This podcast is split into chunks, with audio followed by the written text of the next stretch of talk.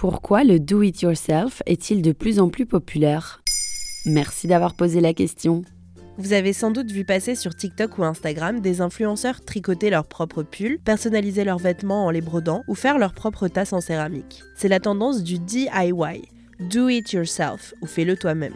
C'est le terme anglais pour parler des travaux manuels. On parle aussi de crafting. Le concept n'est pas nouveau bien sûr. Pendant des siècles, les vêtements étaient par exemple produits localement de façon artisanale ou au sein même du foyer. On pense aussi bien sûr aux grands-mères qui tricotent leurs propres pulls. Mais le fait maison connaît un regain de popularité aujourd'hui, notamment chez les jeunes générations et dans différents domaines comme la cosmétique, les produits ménagers, les bijoux, les vêtements, la décoration. À quoi est dû ce regain de popularité? Il y a deux facteurs principaux. Le premier est l'écologie. L'industrie de la mode est l'une des plus polluantes du monde. Et la jeune génération, qui se sent fortement concernée par le changement climatique, le sait. Le fait main est une alternative à la fast fashion et aux produits industriels qui viennent de l'autre bout du monde. Une jeune néerlandaise a par exemple créé la plateforme Fixing Fashion pour apprendre à coudre ses vêtements et les réparer. Ça vient aussi de l'idée que les produits faits maison sont meilleurs pour la santé. Et l'autre raison? C'est la pandémie de Covid-19. Mais ce qui semblait être une tendance temporaire s'est installé plus durablement, notamment grâce à l'effet du DIY sur la santé mentale.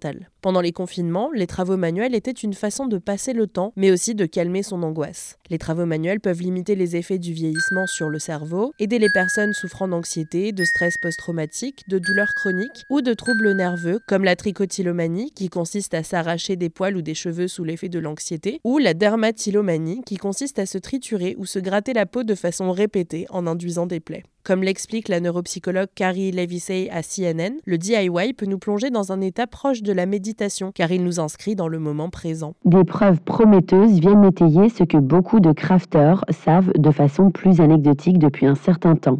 À savoir que la création, qu'il s'agisse d'art, de musique, de cuisine, de patchwork, de couture, de dessin, de photographie ou de décoration de gâteaux, est bénéfique pour nous à plusieurs égards importants. Cette tendance pourrait se pérenniser avec le télétravail généralisé par exemple. Et comment s'y mettre? Si vous êtes 100% débutant, il existe des kits avec tout le matériel pour commencer, vendus dans les magasins de travaux manuels pour une vingtaine d'euros. Pour commencer le crochet, la broderie ou même le kintsugi, cette technique japonaise pour réparer la porcelaine ou la céramique brisée en la sublimant avec de la poudre dorée. Vous pouvez également chercher des influenceurs sur TikTok, Instagram ou YouTube, comme Marcel Gracieuse pour les vêtements ou Aurélie Lapoule pour le tricot, ou vous inscrire à des cours. Les boutiques indépendantes de travaux manuels en proposent souvent. Et bien sûr, pour l'inspiration, le réseau social Pinterest et la mecque du fait maison.